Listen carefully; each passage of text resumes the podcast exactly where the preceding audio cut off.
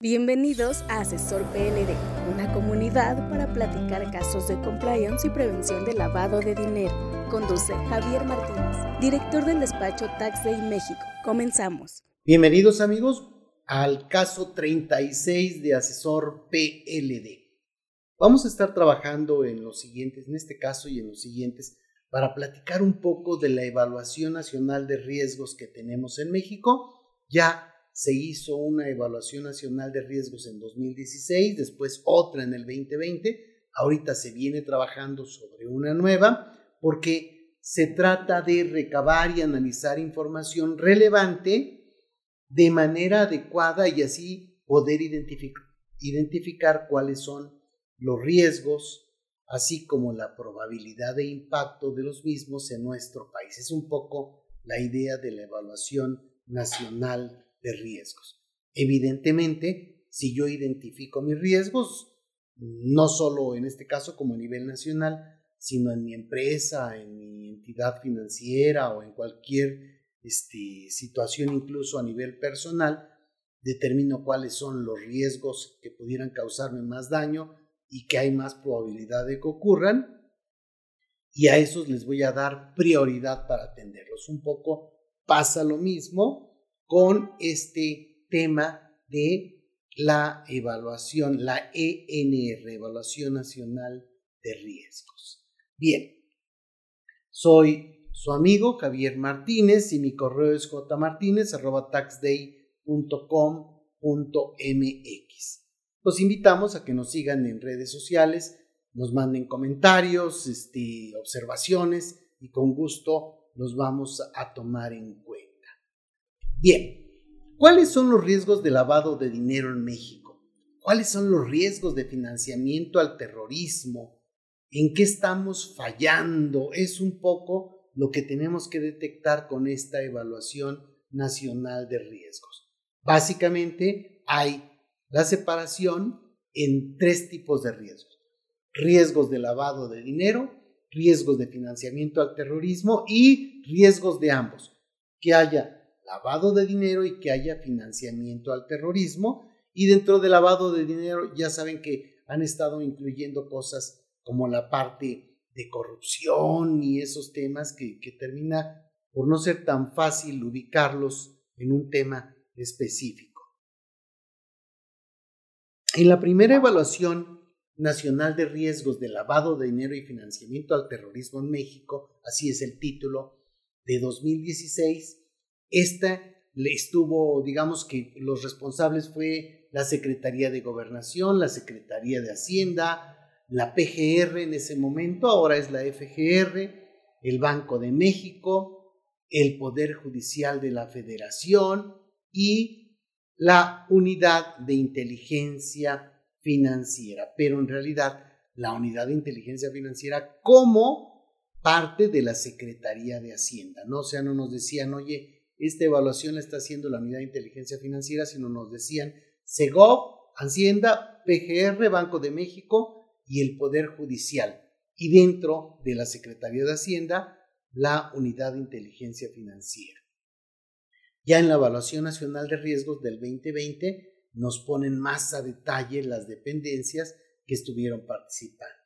Primero, este, la Presidencia de la República, después el Poder Judicial de la Federación, la Fiscalía General de la República, Banco de México, la Auditoría Superior de la Federación, el Instituto Nacional Electoral, el INEGI, las Relaciones Exteriores, la Secretaría de Relaciones Exteriores, la SEDENA, la Secretaría de Marina, la Secretaría de Seguridad, la Secretaría de Hacienda, la Secretaría de Economía, y la función pública.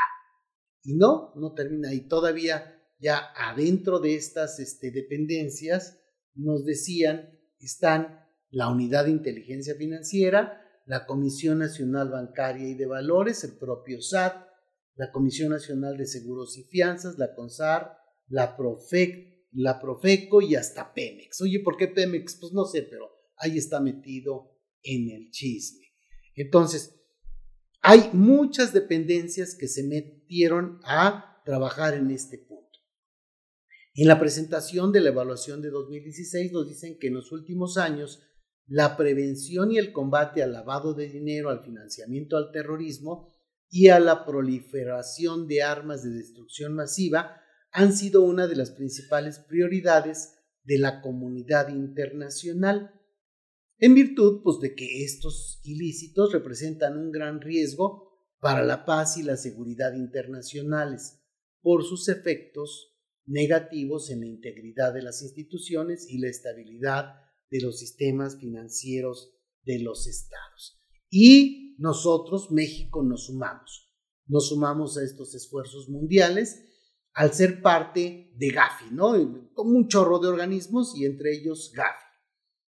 Y entonces hemos ya realizado importantes avances para fortalecer el régimen de prevención y combate al lavado de dinero. Recuerden que hay dos cosas. Una sería la prevención y otro sería el combate al lavado de dinero.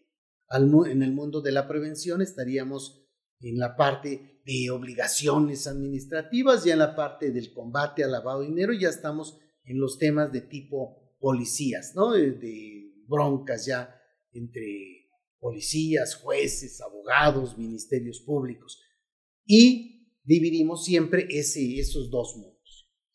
Entonces, fíjense, ¿cómo hemos trabajado en México con esto? Primero, ya está la penalización de estos delitos, conforme a los más, altares, este, más altos estándares internacionales, o sea, ya están dentro del Código Penal Federal. En el caso anterior platicábamos sobre el financiamiento al terrorismo y veíamos en términos generales cuáles son los artículos en el Código Penal que vienen a decirnos qué pasa con el financiamiento al terrorismo, pero también tenemos para lavado de dinero.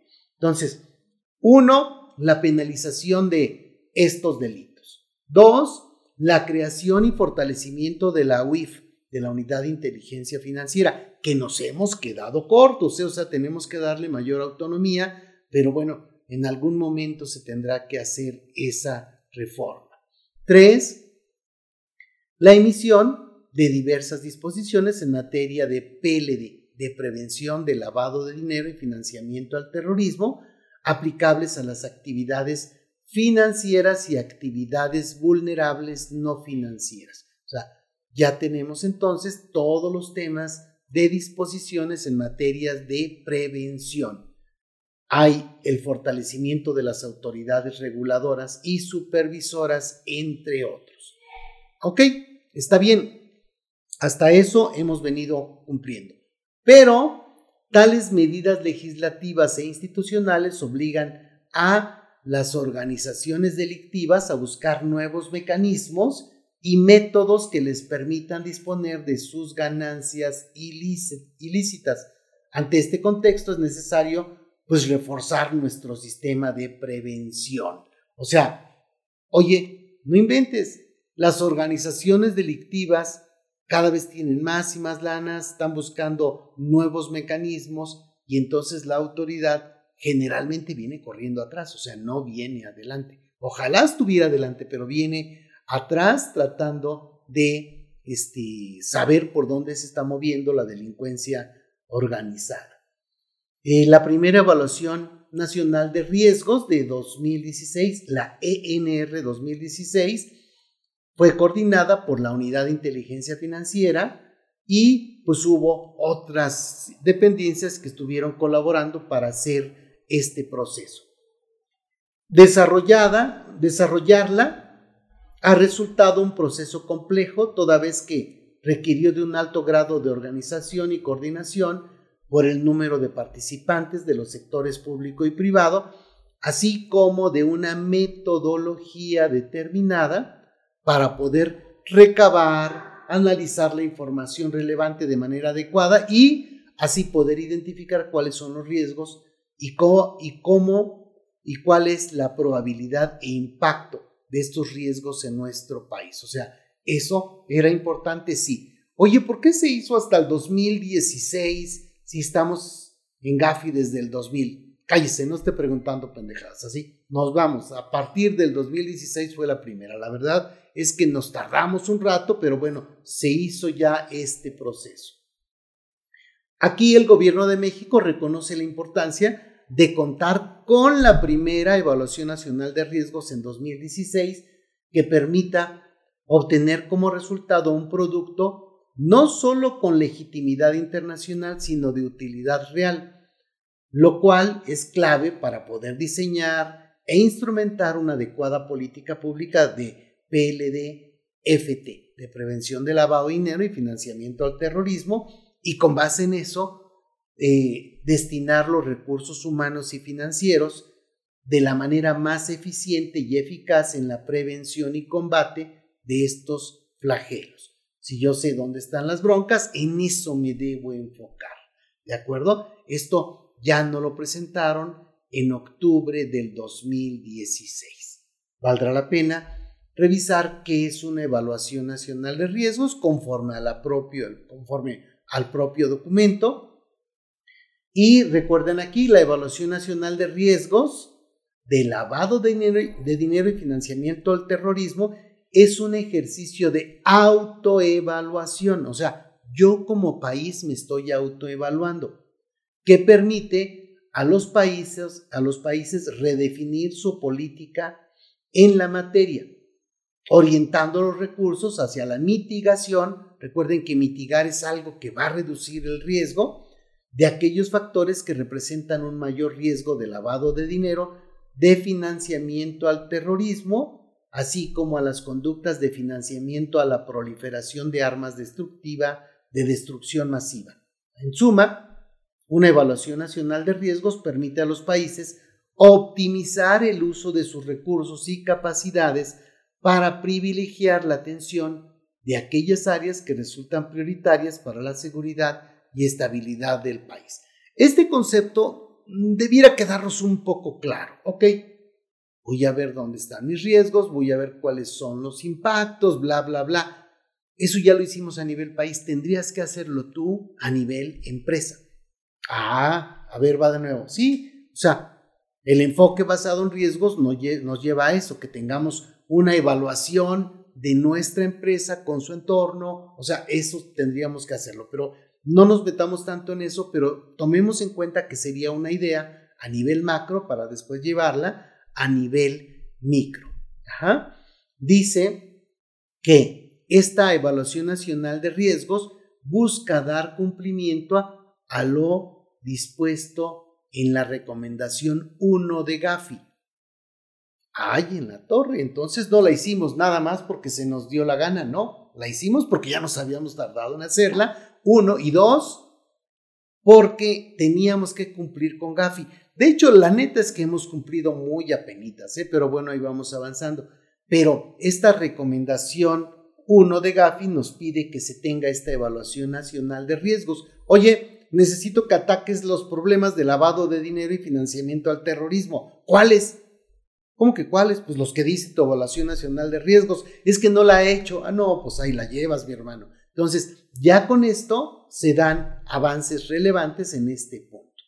Entonces, los estándares indican que los países deben identificar y evaluar cuáles son los riesgos que enfrentan en relación con dichas conductas con el propósito de entender dichos riesgos y orientar los recursos nacionales necesarios para su adecuada prevención y mitigación. Es lo que nos dice Gavi.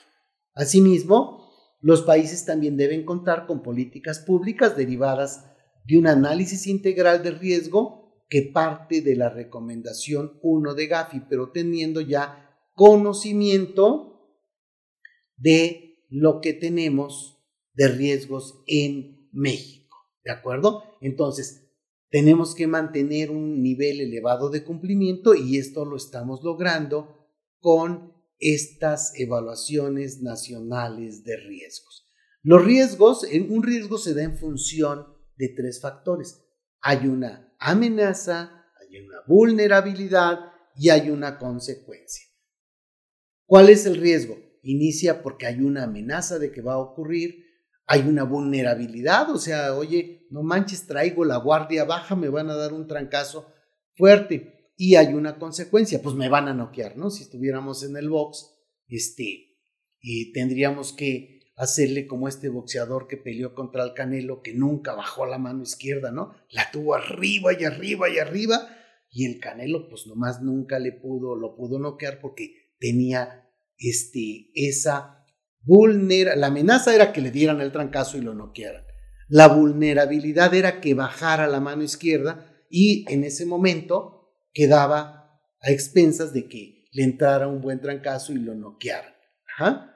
La amenaza es el, no, el knockout. La vulnerabilidad es que no tuvieras una defensa adecuada y la consecuencia, pues perder la, la pelea. Aquí también tendríamos ese riesgo en función de esos tres factores. Ya sé cuáles son mis amenazas, debo identificar mis vulnerabilidades y tengo que saber cuál sería la consecuencia de que ocurran. ¿Ok? Suena interesante. Se va dando, se va dando un poco la idea y suena interesante este, este punto. Bien, vamos a dejar este caso hasta aquí. En el caso siguiente, vamos a seguir con esta evaluación nacional este, de riesgos, un poco tratando de entender estos tres factores del riesgo. La amenaza, la vulnerabilidad y la consecuencia. ¿De acuerdo? Muy bien. Amigos, un abrazo. Nos vemos en el siguiente caso de asesor el juicio profesional, experiencia y constante actualización son valiosos para la comunidad asesor PLD y compliance. Síguenos en nuestras redes sociales y si necesitas asesoría o servicios de prevención de lavado de dinero, capacitación preparación para la certificación de la CNBV o en la WIF, o quieres formar parte de nuestra membresía Asesor PLD, búscanos en taxday.com.mx.